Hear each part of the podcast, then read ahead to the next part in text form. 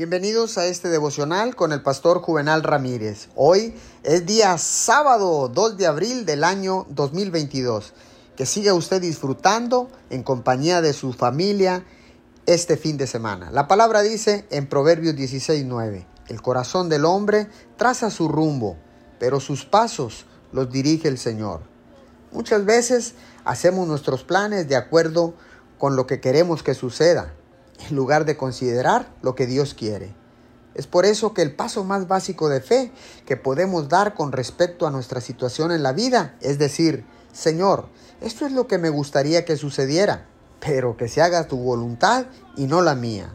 La oración debe preceder a cada decisión importante que tomemos.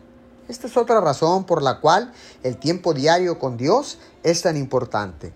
Nuestras presunciones y suposiciones pueden llevarnos en la dirección equivocada. No cometa el error de planificar y entonces orar para que Dios haga que sus planes funcionen. Ore primero y deje que el Espíritu Santo le guíe hacia el gran plan que Dios tiene para su vida. Señor, gracias. El plan que tengo en mente para mi vida puede verse bien, pero el plan que tú tienes para mí es mejor de lo que pueda imaginar. Nunca me arrepentiré cuando busque un plan, el propósito y la voluntad que tú tienes para mi vida. Te doy gracias en el nombre de Jesús. Amén y amén.